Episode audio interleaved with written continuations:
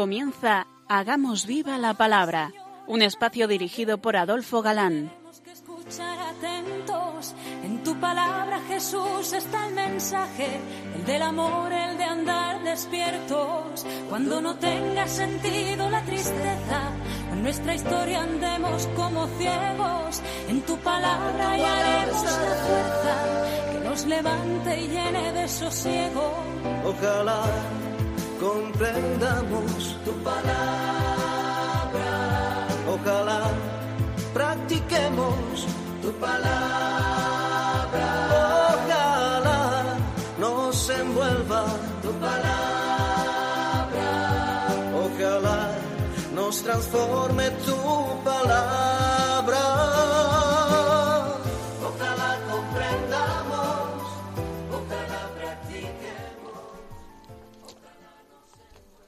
Hola amigos, un día más nos acercamos a la palabra de Dios que como sabemos es viva y eficaz, fieles a nuestra cita quincenal con todos vosotros.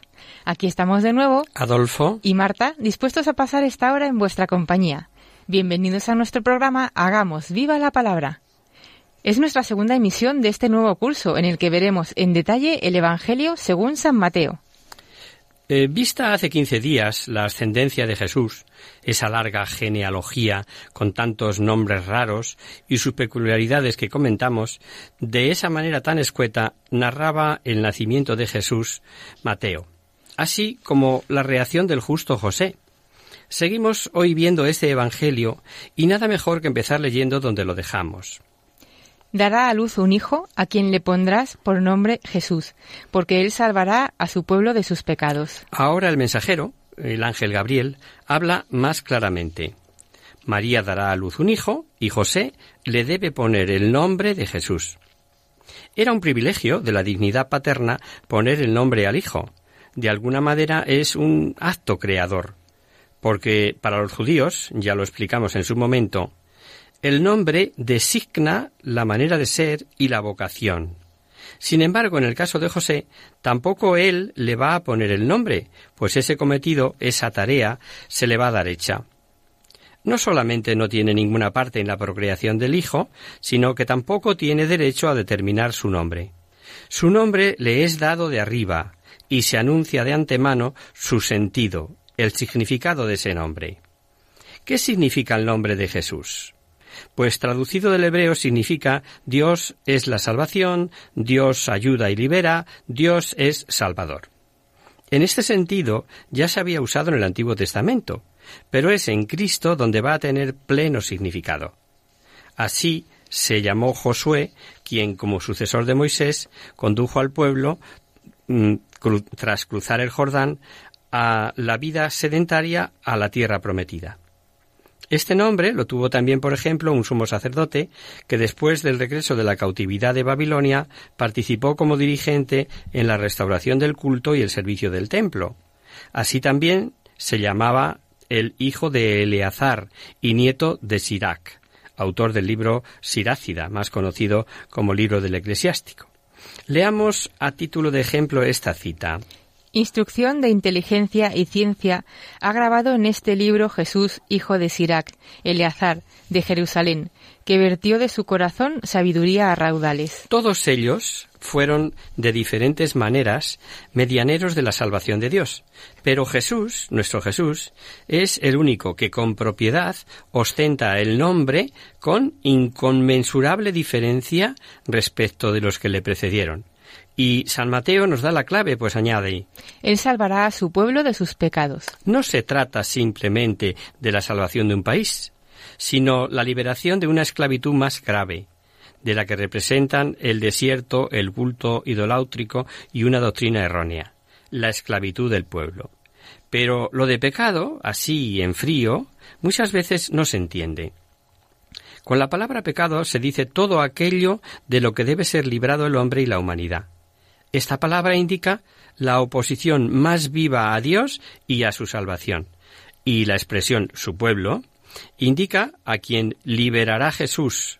Desde el primer momento a este niño se le promete un pueblo propio, que si bien en principio parece que se puede referir a Israel, también podría ser un nuevo pueblo para el cual ya no tengan vigencia las fronteras de aquel tiempo y que crezca más allá de las fronteras de Israel. Un nuevo pueblo de Dios perteneciente a Jesús de una forma especial. Todos los hombres en la concepción de todos los exegetas. Y tal como os decíamos, Mateo a continuación usará por primera vez esa expresión que es propia de él.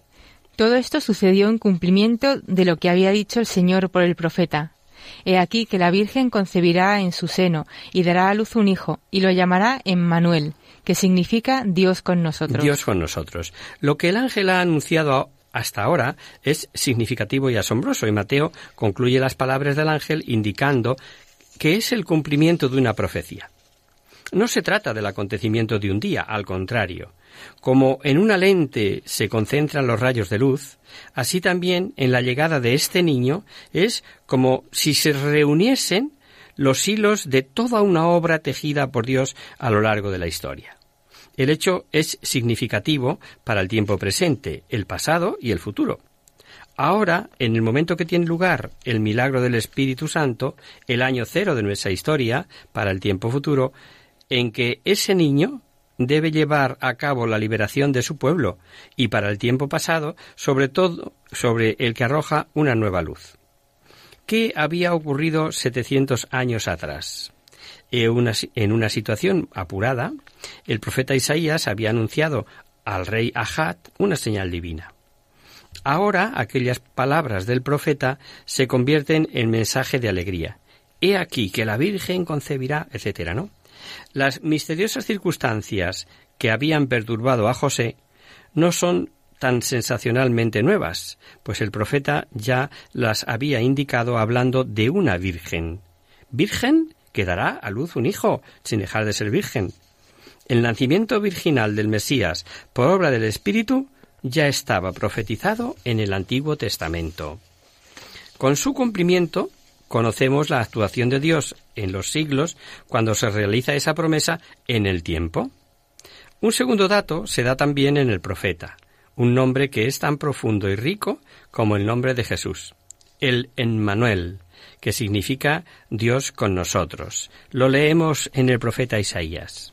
Y dijo Isaías a Acaz, Tú pide a Yahvé tu Dios una señal en las profundidades del Seol, o arriba en lo alto. Entonces dijo Isaías, Oye, pues, casa de David, ¿os es poco todavía molestar a los hombres que molestáis también a mi Dios? El Señor mismo os dará por eso la señal. He aquí que la Virgen grávida da a luz y le llama Emmanuel. Os habéis dado cuenta del significado de la cita con propiedad, ¿verdad? ¿No?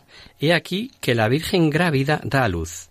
Eh, virgen, eh, para el que no conozca el significado, Virgen preñada da a luz y le llama Manuel, así, en presente. O sea que es virgen y está encinta. Estaba arraigado en la fe de Israel el conocimiento de que Yahvé siempre está con su pueblo. Esta es la distinción y la gloria de Israel. Como sucedió en el tiempo pasado, así sucederá también en el futuro, que los profetas anuncian, y es la maravillosa simbiosis que se da entre Antiguo y Nuevo Testamento, que siempre se da. No temas, pues yo te redimí y te llamé por tu nombre, tú eres mío. Cuando pasares por medio de las aguas estaré yo contigo, y no te anegarán sus corrientes. Cuando anduvieres por medio del fuego no te quemarás, ni la llama tendrá ardor para ti. ¿Creéis que es de la época de Jesús? No, no, no, no. Es Antiguo Testamento puro, del primer libro de Samuel. Dios siempre estuvo con su pueblo, en las guerras de los antepasados, en las asambleas reunidas en los sitios de culto en tiempo de los jueces, luego especialmente en la santa montaña de Sión y en el templo, en las funciones de sus reyes y en la misión confiada a sus profetas. En su fidelidad y en el otorgamiento de su salvación, también en la dispersión entre las naciones, en el cautiverio. Sin embargo, se mantenía viva la esperanza de que Dios estuviera con su pueblo también en el tiempo futuro. Era un hecho y al mismo tiempo una promesa. Se podía experimentar felizmente la presencia de Dios. No obstante, había que esperar. Es evidente que debía ser un modo enteramente nuevo de la presencia que ya se estaba acercando. Ahora parece que esta nueva presencia está a punto de realizarse. El niño que ha de nacer tiene el nombre que implica esta esperanza, Dios con nosotros. Esta proximidad de Dios se da en una persona humana y a la humanidad pertenece que Dios esté con nosotros. En Él y por medio de Él Dios está presente y cercano, más próximo y activo que hasta ahora, y José obediente. José, cuando se despertó, hizo como le había ordenado el ángel del Señor, y se llevó su esposa a casa, tomó consigo a su mujer, y no la conoció hasta que ella dio a luz un hijo, y le puso por nombre Jesús. José, con sencillez y naturalidad, hace lo que se le había encargado. Con profundo y delicado respeto no se acerca María, que exteriormente, de cara a todos, pasa por ser su esposa. Ella da a luz al niño, y José le pone el nombre de Jesús. De este modo el niño es su hijo, según la ley, que es incorporado a la línea de los padres que va de David a José. Y no solamente conocemos el nombre que debe tener el niño y que se unió con el título de Mesías, formando el nombre doble o doble nombre de Jesucristo, el Cristo, el Mesías, ¿no? Jesús, el Cristo, que en una sola palabra condensamos en Jesucristo. Y sabemos que el nombre se complementa con un segundo nombre que Jesús no usó, Dios con nosotros. La última frase del Evangelio echa una mirada retrospectiva, perdón, al principio. La proximidad de Dios en Cristo está plenamente garantizada y nunca más quedará en lejanía, con nosotros para siempre. Y ahora que estamos comenzando este Evangelio, peguemos un salto para leer el último versículo del Evangelio. Y mirad, yo estoy con vosotros todos los días hasta el fin del mundo. Eso para que ya nos quede claro. Dios está cerca de nosotros, en Jesucristo, siempre está presente, nunca más estaremos solos ni perdidos, lanzados a una existencia sin sentido. Dios está con nosotros. Es más, el propio Cristo lo ratifica después de la ascensión con aquellas palabras y mirad, yo estoy con vosotros todos los días hasta el final de los tiempos. Exactamente, en propias palabras de Jesús. Dios con nosotros, Jesús, ese es el nombre que le puso José. Y seguimos analizando, tras ese árbol genealógico donde detectamos la universalidad del camino de la historia hasta David y Abraham, ahora la vista se amplía al gran mundo de las naciones y de los reinos. No se queda en el ámbito de Palestina. Unos sabios de Oriente, por tanto no del pueblo judío, aparecen ahora en el Evangelio. Nacido Jesús en Belén de Judá en tiempo del rey Herodes, unos magos que venían del Oriente se presentaron en Jerusalén diciendo, ¿Dónde está el rey de los judíos que ha nacido? Pues vimos su estrella en el Oriente y hemos venido a adorarle. En el acontecimiento de la oración de unos sabios de Oriente, de nuevo parece que da cumplimiento a grandes profecías, con la diferencia de que aquí sucede con una publicidad mucho mayor y repercusiones en el propio palacio de Herodes nada menos. La llegada del verdadero Mesías. Algo que antes solo se podía conocer o saber por la fe. Ahora salta fronteras. Por primera vez nos enteramos en San Mateo de que el nacimiento de Jesús tuvo lugar en Belén, un lugar pequeñito en el país de Judá. Y ambas circunstancias cumplen la profecía según la cual solamente entra en consideración el país real de Judá y una ciudad que se encuentra en este país. El profeta Miqueas, sobre esta pequeña ciudad, había hecho el anuncio de que ella, de que de ella debe salir el soberano del tiempo final, que ha de gobernar a todo el pueblo de Israel. El lugar del nacimiento ha sido anunciado por el profeta, así como el nombre del niño ha sido determinado por Dios se dice en general en tiempos del rey Herodes, como para meternos en ese marco histórico, sin que podamos conocer una determinación más próxima del tiempo. Se alude a Herodes el Grande, que a pesar de apreciables méritos, como extranjero y en un pueblo mm, que no era Judá, pues él era idumeo, y dependiente a la vez de los favores de Roma, ejerció el mando arbitraria y horriblemente, sin escrúpulos y con desenfreno. Es verdad que había arreglado suntuosamente el templo y que hizo mucho bien al pueblo. No obstante, las agrupaciones piadosas de los judíos tienen la sensación de que es un dominador extranjero. Aunque su poder era pequeño, él usaba el título de rey, que Roma le había concedido. Y aquí se usa muchas veces ese título en contraste con el rey que buscan los sabios. En el Evangelio, solo dos veces se habla de Jesús como el rey de los judíos. Aquí, en contraste con el tirano Herodes, y hacia el final, en el proceso de su muerte, usan este título tanto el procurador pagano Pilato como los soldados que hacen escarnio de Jesús. Y, bueno, un, documento escrito, la inscripción en la cruz, que como además sabéis fue motivo de controversias. Y esa pregunta flota en el aire. ¿Dónde está el rey de los judíos que ha nacido? Ellos son personas instruidas, probablemente sacerdotes babilonios, familiarizados con el curso y las apariencias de la estrella. La notable aparición de una estrella les ha movido a ponerse en camino. Y a esta estrella, estos sabios la llaman su estrella, la del rey de los judíos. Es la estrella del nuevo rey que acaba de nacer. Según persuasión del Antiguo Oriente, los movimientos de las estrellas y el destino de los hombres están interrelacionados. Pero hasta el momento no se han aclarado todas las investigaciones y cálculos ingeniosos sobre esta estrella, aunque haya infinidad de, teorías en las que nosotros no nos vamos a meter. Y nosotros, por supuesto, no apuntamos nada. Dejamos aparte la cuestión y solo nos quedamos con que vemos la estrella según el significado que tiene para ellos, para aquellos hombres que venían de fuera, para aquellos sabios.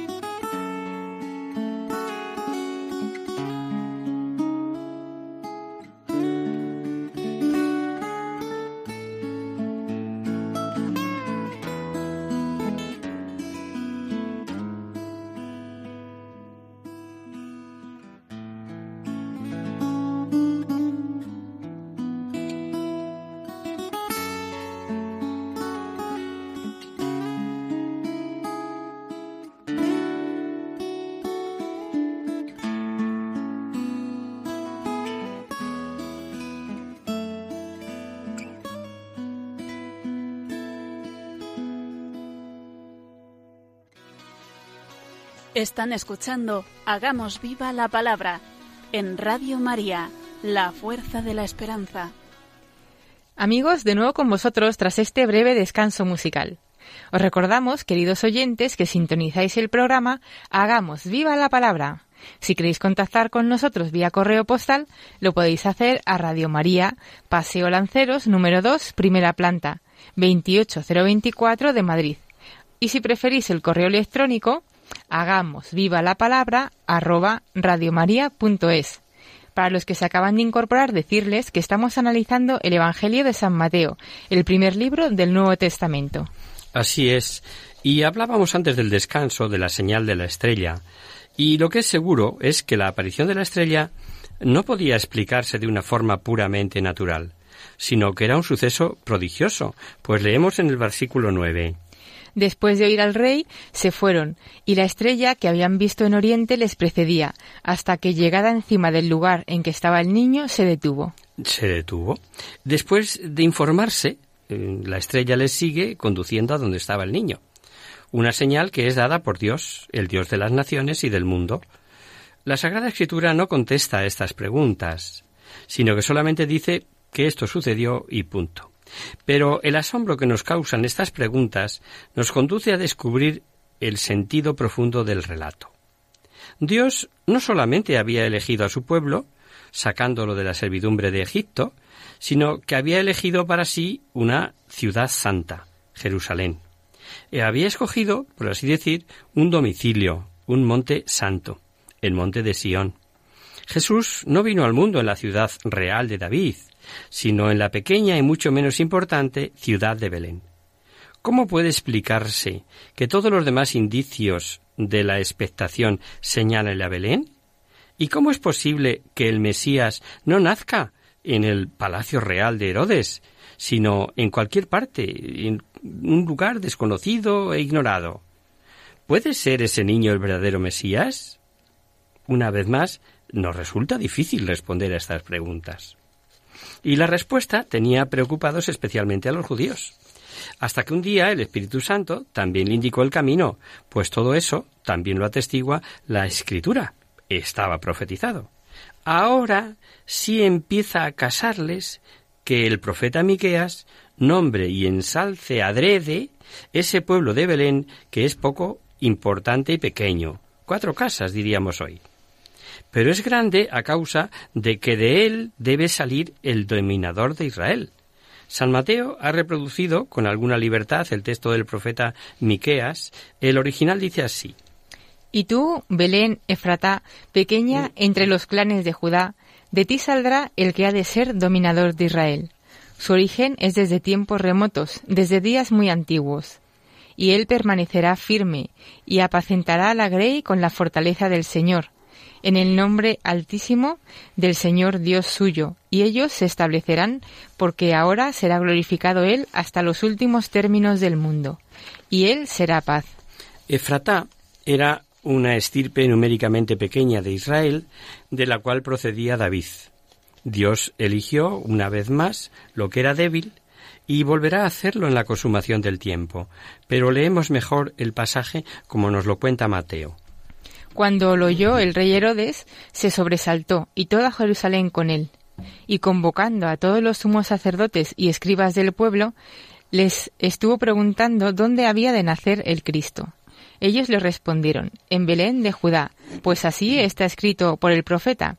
Y tú, Belén, tierra de Judá, de ningún modo eres la menor entre las grandes ciudades de Judá, porque de ti saldrá un jefe que gobernará a mi pueblo Israel. El rey Herodes, ambicioso de poder, celoso hasta el extremo y temiendo por su trono, entonces Herodes llamó en secreto a los magos y averiguó cuidadosamente el tiempo transcurrido desde la aparición de la estrella y encaminándolos hacia Belén les dijo Id e informaos puntualmente acerca de ese niño, y cuando lo encontréis avisadme para que también yo vaya a adorarlo. Herodes interroga acerca del lugar, porque la pregunta le estremece porque ahora ha de temer a un nuevo competidor.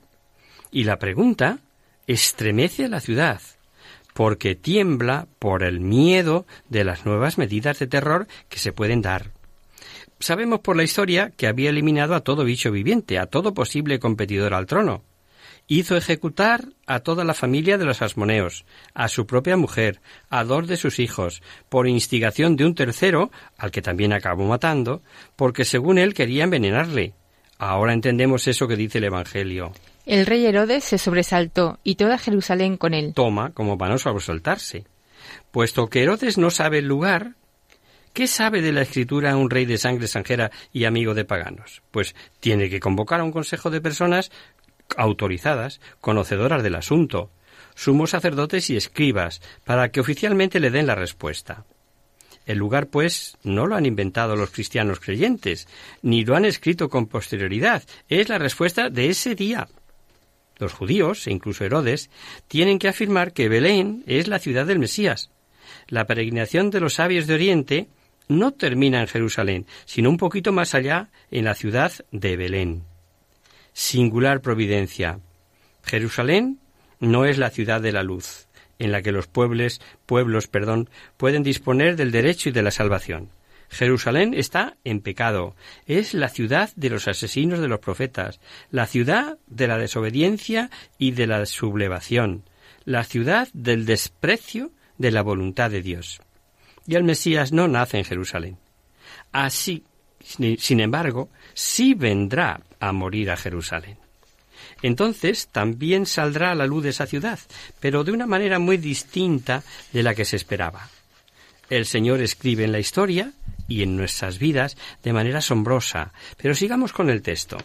Después de oír al rey, se fueron, y la estrella que habían visto en Oriente iba delante de ellos, hasta que vino a pararse encima del lugar donde estaba el niño. Al ver la estrella sintieron inmensa alegría. Y entrando en la casa vieron al niño con María, su madre, y postrados en tierra lo adoraron. Abrieron sus cofres y le ofrecieron regalos, oro, incienso y mirra, y advertidos en sueños de que no volvieran a Herodes, regresaron a su tierra por otro camino. Con toda pobreza y sencillez ocurre en Belén algo de la gran promesa. Los hombres doctos encuentran al niño y a María su madre, le presentan su homenaje, y sus valiosos regalos, propios de reyes, oro, incienso y mirra. Su alegría sobrepasa toda medida. Nos dice el texto, sintieron inmensa alegría. Y resalta este texto la alegría del hallazgo, del anhelo cumplido.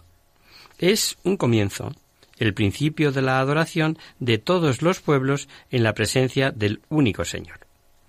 La luz no sólo brilla para los judíos, los gentiles también participan de esa luz, antes que otros muchos, antes incluso de que un solo judío haya logrado la fe. Mientras Herodes se queda inmovilizado, con sombríos pensamientos homicidas. Estos gentiles estos gentiles, venidos de Oriente, se, se, arrodillan delante del niño. Y se observa que en Jesús vino la salvación para todo el mundo no podía ser atestiguado de una manera más solemne más que este mediante este perdón, este grandioso acontecimiento. Empieza a llegar el final de los tiempos. Se presentan las primeras grandes señales. Por otro lado, Herodes no consigue su objetivo. Su intención hipócrita de ir a adorarlo eh, le salió el tiro por la culata, quedó desbaratada y como vemos de una manera sencillísima, Dios indica a los magos que regresen por otro camino. Esta simple indicación y el mal queda alejado de momento, pero el tirano este no ceja en su empeño. Después de partir ellos, un ángel del Señor se aparece en sueños a José y le dice Levántate, toma contigo al niño y a su madre, y huye a Egipto. Quédate allí hasta que yo te avise, porque Herodes se pondrá a buscar al niño para matarlo. José se levantó y de noche tomó consigo al niño y a su madre y partió para Egipto. En primer lugar, vemos que el niño es llevado a Egipto por una intervención divina. Pero de nuevo José es el artífice, el justo, el que vela por el niño y lo protege. Por segunda vez recibe un mensaje de Dios que le transmite un ángel. De una forma tan, tan sucinta y breve como antes, él escucha el mandato. Levántate, se le pide algo urgente, inaplazable, debe ponerse en pie en plena noche. La exhortación del ángel la hace privadamente y aquí aparece bajo la envoltura del sueño. como aparece en tantas ocasiones en la Escritura. Es algo que podríamos traducir por tuvo la clara percepción de que las facultades superiores del alma toman plena conciencia de este mandato, cuyo cumplimiento exige la decidida acción humana. Y al hablar del cumplimiento del mandato, se dice que San José se levanta y obra sin pérdida de tiempo, cuando aún es de noche. Cuán atento tiene que haber estado este hombre, este santo hombre, cuán clarividente y abierto a la advertencia de Dios. Ahora, a, toro pasado, que se dice nos parece obvio, pero está claro que su alma está orientada hacia arriba, y no solamente durante el día, sino también durante la noche, de tal forma que Dios puede intervenir fácilmente y puede estar seguro del éxito. La recepción de la orden no hace que José se vaya despertando, sino que al instante está dispuesto a orar. Y así es siempre, cuando una persona tiene su alma llena de Dios. Os tengo que confesar algo, queridos amigos. Qué bien me cae este santo, este santazo de José, en su aparente sencillez y siempre ahí, sin destacar, en segundo plano, tomó consigo al niño y a su madre. En los dos primeros capítulos de este Evangelio solamente se habla así de María y del niño Jesús. En primer, en primer lugar es la única manera de hablar correcta y dogmáticamente exacta. Primeramente se nombra al niño, que siempre ocupa el centro del relato, después se nombra a María, que le dio a luz. San Mateo nunca dice los padres, o la familia, o María y su hijo. Él menciona separadamente las dos santas personas como corresponde a la diferencia en su dignidad. No olvidemos que es judío y escribe para judíos. Una expresión como la que leemos en San Lucas, sus padres, que es de origen gentil, cuando el niño Jesús se queda en el templo, por ejemplo, discutiendo con los doctores. Vamos a leerlo. Dice Sus padres iban cada año a Jerusalén en la fiesta de Pascua. Cuando era ya de doce años, al subir sus padres según el rito festivo y volverse ellos los días, el niño Jesús se quedó en, Jerusalén sin que sus padres lo echasen de ver. Ver, que lo repite sin ningún tipo de, de tara ni de escrúpulo, ¿no? Eso no cabe en la mente de un judío. Eso no se podría concebir en San Mateo. Su conciencia de la grandeza de Jesús se manifiesta en todas partes con delicada ponderación de palabras. Tampoco a María se la designa con su madre, con su nombre, perdón, sino solamente como su madre. Y esta expresión no implica alejamiento o demérito, sino que indica que María recibe del niño su dignidad. Y ante la importancia de este hecho, su nombre pasa a segundo plano. En los dos primeros capítulos solo se menciona su nombre una vez, mientras que constantemente hemos visto que emplea el nombre de José? La gloria de María radica en su elección para la verdadera y real maternidad humana del Mesías. Y huye Egipto, que es por donde íbamos, nos dice el texto. En la antigüedad ya había ocurrido una peregrinación a Egipto. ¿Os acordáis? Cuando la falta de víveres que mueve a los hijos de Jacob acudir a la fértil delta del Nilo, ¿no? En aquella ocasión fue el apremio de salvarse de la muerte por hambre. Y desde en tiempos antiguos era Egipto el país de refugio en tiempo apurado para todo el contorno. Especialmente las tribus del desierto nómadas y seminómadas con frecuencia fueron empujadas hacia los márgenes de aquel país agrícola para obtener sustento. El camino hacia el sur era fatigoso y no exento de peligro, pero en todo, con todo, estaba cerca el fin del camino. Solamente se necesitaban unos pocos días de viaje para llegar a las fértiles márgenes del delta del Nilo. Ahora José debe recorrer los mismos caminos para salvar la, vida del niño que se le había confiado. Dios prepara la huida, pero de la intendencia ha de ocuparse el hombre. La orden es escueta. Mm, quédate allí hasta que yo te avise. El ángel no le dice ni lo que va a durar la estancia, ni qué van a vivir, ni. no. Deja a José en la incertidumbre y una vez más se mostrará la docilidad del justo José en el cumplimiento de lo que Dios le inspira. No sólo debe cumplirse la voluntad de Dios, que percibimos incluso cuando es, es de modo inminente y exige nuestra respuesta. Hay que ser persona muy ejercitada en el trato con la voluntad de Dios para estar dispuesto a cumplir una orden como la que recibe aquí, Una vez más nos quitamos el sombrero ante este santazo. Y el ángel añade una explicación a la orden, lo hemos leído.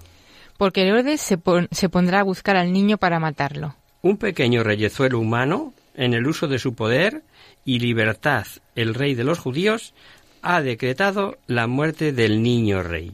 Y dice a continuación el texto. Y se quedó allí hasta la muerte de Herodes. Con ello se cumplió lo que dijo el Señor por el profeta. De Egipto llamé a mi hijo. Con la muerte de Herodes parece que se aclara algo la oscuridad, porque Jesús estuvo allí hasta la muerte de Herodes. Y esta observación ya anticipa los sucesos siguientes, un singular juego de ideas. El rey vivo decreta la muerte del niño, cuya vida parece asegurada después de la muerte del rey. El evangelista, Mateo, redondea el pasaje con una cita del profeta Oseas, cuya profecía se ha cumplido. Esa estancia también la quería Dios. Con audacia, como hace Mateo siempre, y libre aplicación del texto, el autor sagrado se ve el cumplimiento de las palabras del profeta. De Egipto llamé a mi hijo.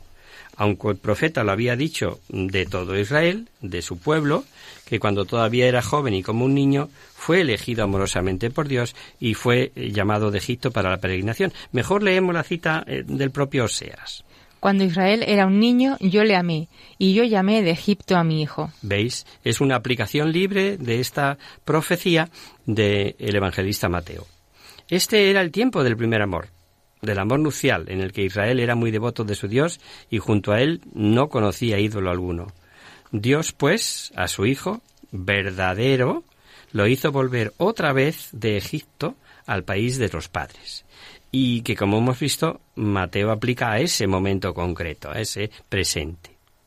Burlado Herodes por los magos, yéndose a su tierra sin pasar a decirle dónde estaba el recién nacido, que amenazaba su poder, se va a pillar un monumental enfado y decretará una matanza sanguinaria de inocentes pero eso ya lo veremos el próximo día si os parece.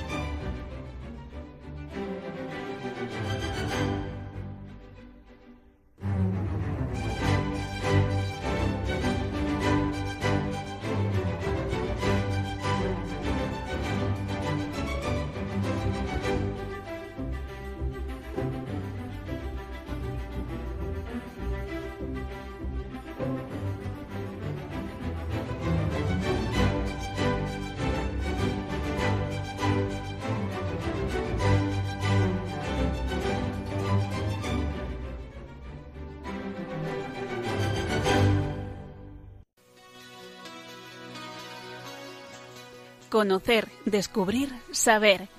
En Hagamos Viva la Palabra.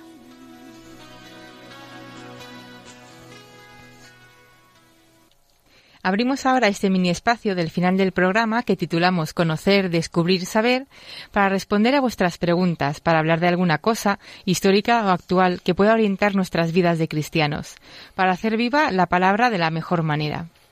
El último día respondíamos a la consulta que nos hacía Aurelio desde Burgos y que decía así. Estos últimos meses mi hermana ha estado leyendo las visiones de Ana Catalina Emmerich y me las ha recomendado vivamente. Pero no sé hasta qué punto son verdad y si la Iglesia las da por buenas. ¿Podríais aclarármelo? Aprovechando su consulta y pensando en los oyentes que no la conocieran, dedicamos el programa anterior a la vida de esta monja alemana beatificada por San Juan Pablo II, y hoy, como ya anunciábamos, hablaremos de sus visiones. Recordamos brevemente que Ana Catalina Emmerich fue una monja alemana del siglo XIX que recibió los estigmas de la pasión y tuvo visiones sobre la vida de Jesús, de la Virgen y de los santos. Durante los últimos años de su vida, Clemente Brentano fue escribiendo todo lo que ella decía. Este nombre, este hombre, el peregrino, como ella le llamaba, Provenía de familia rica y era un poeta famoso en toda Alemania. y fue elegido por el equipo de sacerdotes y médicos que estudiaban el canso de la monja de Dulmen para poner escrito sus visiones. La fe de Ana Catalina y sus relatos le conmovieron de tal manera que lograron su conversión, y así lo admite en su diario. Los admirables sucesos que he presenciado, la inocencia infantil, la paz, la paciencia y la profunda sabiduría en cosas espirituales de esta pobre e ignorante hija de un labrador, junto a la cual surge ante mis ojos un nuevo mundo, me causan vivo dolor, pues por ellos conozco el miserable estado de mi vida y mis propios pecados y confusión, y los caminos torcidos que siguen la mayor parte de los hombres, y me muestran con tan vivo esplendor los tesoros de candor, de fe y de inocencia tan pronto perdidos por desdicha, que no puedo por menos que suspirar por ellos y llorar lágrimas de arrepentimiento. Aunque su intención inicial era pasar en Dulmen una semana, permaneció allí seis años, hasta la muerte de Ana Catalina en 1824. Y el resto de su vida, nada menos que 18 años, los dedicó a ordenar todas las notas que había tomado junto a la cama de la monja. Tras la muerte de Brentano, los escritos de las visiones de Ana Catalina se difundieron rápidamente por Alemania y fueron traducidos a varias lenguas. Hay que decir que Ana Catalina comunicó sus visiones por obediencia a su director espiritual, pero nunca les atribuyó ninguna autoridad ni una autenticidad histórica, afirmando Nunca he creído lo que he visto en visiones con la misma fuerza que lo que la Iglesia propone creer. Los que la conocieron la recuerdan siempre paciente, afable, humilde, prudente. Al conde de Stolberg, que la visitó junto con su esposa, le dejó tal huella que transformó completamente su vida. Vamos a leer un pequeño fragmento de las impresiones de aquel encuentro. Ana Catalina, que en su niñez había guardado vacas y trabajado en el campo, se expresa con ternura y usa un lenguaje noble. Cuando habla de la religión, no solo manifiesta dignidad y discreción, sino un espíritu verdaderamente ilustrado. No hay en ella señal alguna de afectada gravedad, porque el amor no entiende de artificios. En todas sus palabras, obras y sentimientos se refleja lo que hay de más sublime, el amor de Dios, la paciencia y la caridad con todos. También tenemos el testimonio del doctor Guillermo Beschener, que estudió su caso. Admitía que sus enfermedades eran muchas y que evolucionaban hacia una muerte inevitable a pesar de las medicinas de entonces. Sin explicación médica posible, mejora, mejoraba hasta curarse completamente. Pero Probablemente la persona que mejor la conoció fue Clemente Brentano, que como hemos dicho pasó los últimos seis años de su vida eh, junto a la cama de Ana Catalina transcribiendo sus visiones, presenciando sus éxitos y asistiéndola en sus dolores y enfermedades. Recordemos que Clemente estaba totalmente alejado de la Iglesia y llevaba una vida disipada cuando conoció a la estigmatizada posada en cama, con éxtasis continuos, la primera impresión fue muy especial. Léelo, Marta.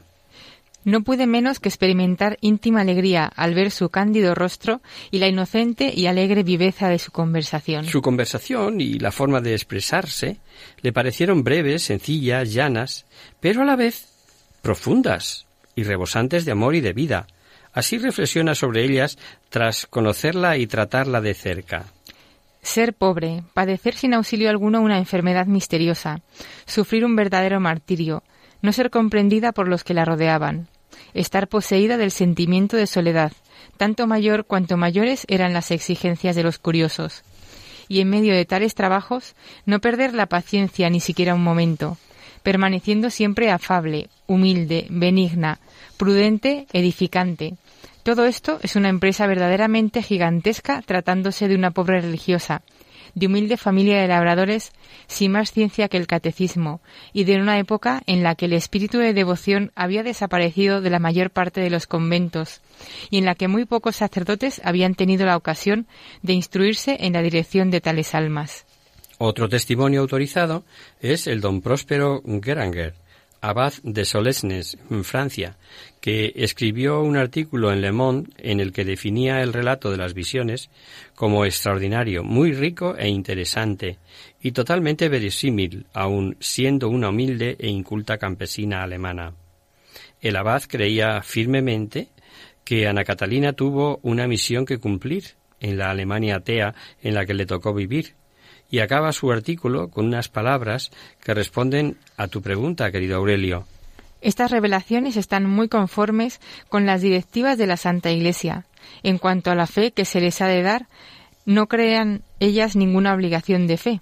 Con todo, constituyen un medio muy poderoso para mantener y aumentar la vida cristiana. Es decir, al ser revelaciones particulares, tienen solamente autoridad humana. No contradicen las enseñanzas de la Iglesia y por lo tanto la Iglesia no las prohíbe, pero deja libertad absoluta para creerlas o no. Otro juicio autorizado es el del abate Cazalés, vicario general de Montauban, que tradujo al francés las visiones y la biografía de la monja. Este sacerdote resalta que sus escritos transmiten piedad, amor de Dios y sumisión a la Iglesia propiamente dicha, y dice a favor de Ana Catalina Lejos de engreírse o enorgullecerse, se mostraba cada día más humilde, más mortificada, más obediente. En una palabra, no se veía en ella nada que pudiera hacer creer en la ilusión o en la inspiración del espíritu maligno. Otro testimonio valioso es el de padre Guillermo Hunenmann, que resalta la gran cantidad de datos históricos, geográficos y arqueológicos que aportan las visiones de la monja de Dulmen. Gracias a sus descripciones, los arqueólogos han descubierto varios lugares bíblicos de Palestina o Asia Menor, por ejemplo, la casa de la Virgen en Éfeso, donde mientras vivió durante la, tras la muerte de Jesús con San Juan. El padre Hunerman describe las visiones como uno de los más bellos libros de piedad y acaba admitiendo la figura del Hijo de Dios, tal como aquí se traza, tiene mucho de la sencillez que nos pinta el Evangelio. Esta manera llanamente humana y altamente divina de presentar a Jesucristo es una de las pruebas más evidentes de la verdad del libro y a la vez su mejor recomendación, atractivo y hermosura. En el prólogo del libro de las visiones sobre la vida de la Virgen se resalta la riqueza de detalles sobre los antepasados de María, sobre su nacimiento y sobre su estrecha relación con Dios. En cuanto a las visiones sobre la vida de Jesús, nos relatan los preludios y la conmoción universal que rodeó su nacimiento, detalles y anécdotas sobre su infancia y juventud, los acontecimientos milagrosos y enseñanzas durante su vida pública, su pasión, y los hechos que antecedieron y siguieron a su resurrección, e incluso algunos sucesos posteriores a su ascensión. Respecto a las visiones de la época de Jesús, Ana Catalina afirmaba en tiempos de Jesucristo veía yo a los hombres mucho más malos que ahora, pero en cambio había otros mucho más piadosos y sencillos, que se diferenciaban de aquellos como el tigre del cordero. Ahora reina por doquier la tibieza y la indiferencia. Entonces la persecución de los justos consistía en ejecuciones y suplicios, ahora en burlas, desprecios, sátiras, tentaciones prolongadas y esfuerzos para corromperlos. El martirio es ahora un suplicio perpetuo. Por último, vamos a leer algunos fragmentos del discurso de San Juan Pablo II en la ceremonia de beatificación que se celebró el 3 de octubre de 2004. Ella se dejó guiar por la palabra de Dios como por un faro luminoso y seguro, que nunca dejó de alumbrar su camino. La beata Ana Catalina mostró y experimentó en su propia piel la amarga pasión de nuestro Señor Jesucristo. El hecho de que de hija de pobres campesinos, que insistentemente buscaba la cercanía de Dios, se convirtiera en la famosa mística de Munster es una obra de la gracia divina. A su pobreza material se contrapone su rica vida interior. Igual que la paciencia para soportar sus debilidades físicas, nos impresiona la fuerza de carácter y su firmeza en la fe. Esta fuerza la recibió de la Eucaristía, de este modo, su ejemplo abrió los corazones de hombres pobres y ricos, de personas cultas y humildes. Aún hoy comunica a todos el mensaje salvífico. Acabamos así con las palabras de nuestro querido San Juan Pablo II como broche final. Esperamos haber aclarado tus dudas, querido Aurelio, y haber dado a conocer a muchos de nuestros oyentes la figura de esta beata y sus visiones. Y hasta aquí, queridos amigos, el programa de hoy. Os dejamos con nuestra sintonía y os recordamos que si queréis dirigiros al programa para cualquier duda, aclaración o sugerencia, participando en el espacio de conocer, descubrir, saber, estamos a vuestra total disposición y encantados de atenderos en la siguiente dirección. Radio María, Paseo Lanceros, número 2, primera planta, 28024 de Madrid. O bien, si lo preferís, al correo electrónico hagamos viva la palabra arroba radiomaria.es. El próximo miércoles, como sabéis, está el programa del Padre Rubén Inocencio, que alterna con nosotros, quien guarda tu palabra. Por tanto, nosotros nos encontraremos de nuevo dentro de 15 días, si Dios quiere. Con un programa en el que seguiremos desmenuzando el Evangelio de San Mateo. Abordaremos la muerte de los inocentes, la aparición escena, en escena de Juan el Bautista y muchas cosas más. Interesante como siempre, ya lo veréis. Hasta el próximo día, amigos. Hasta el próximo día.